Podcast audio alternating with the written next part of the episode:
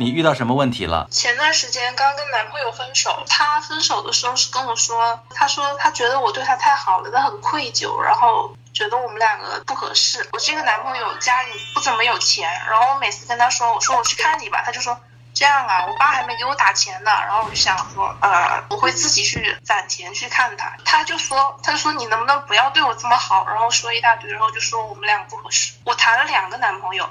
我第一个男朋友跟我说的分手原因，大概也是跟我第二个男朋友说的话很类似。那你要问我什么问题啊？我不太明白，就是比如说吧，有时候他觉得我对他很好，到底是我对他很好，他嫌弃我，还是不喜欢我？这个女孩遇到的问题啊，我其实很想问问男生们的回答：你们真的是因为女孩对自己太好而提出分手吗？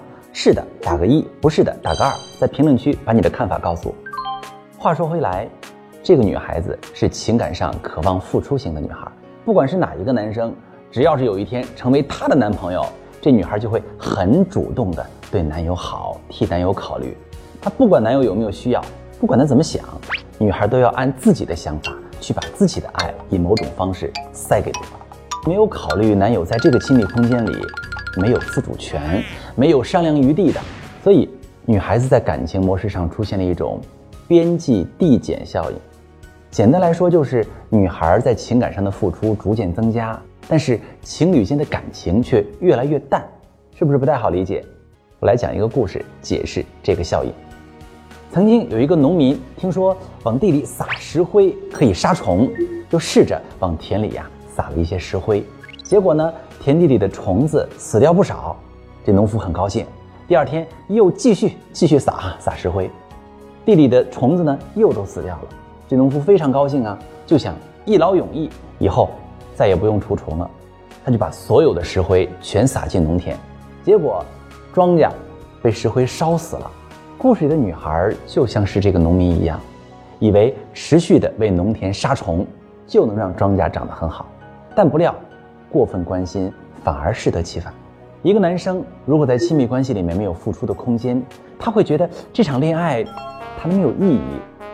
只有你给他灌输关心和爱，他要不要都得接受。时间长了，这样的爱啊成了负累。亲密关系中的边际递减效应就显现出来了。与其说男朋友嫌弃你对他太好，不如说你呀堵住了他追求一个女生想要用自己的方式来对女生好的路径。他又不想被你当成填鸭被动的承受你的爱，当然，只有通过分手。来解决烦恼了，明白了吗？好了，我是姜茶许川。如果你也有情感的困惑，可以发私信给我。每次感受一个故事的心理学，每次来一口发自心底的辣口姜茶，我愿意和你一起在感情中成长。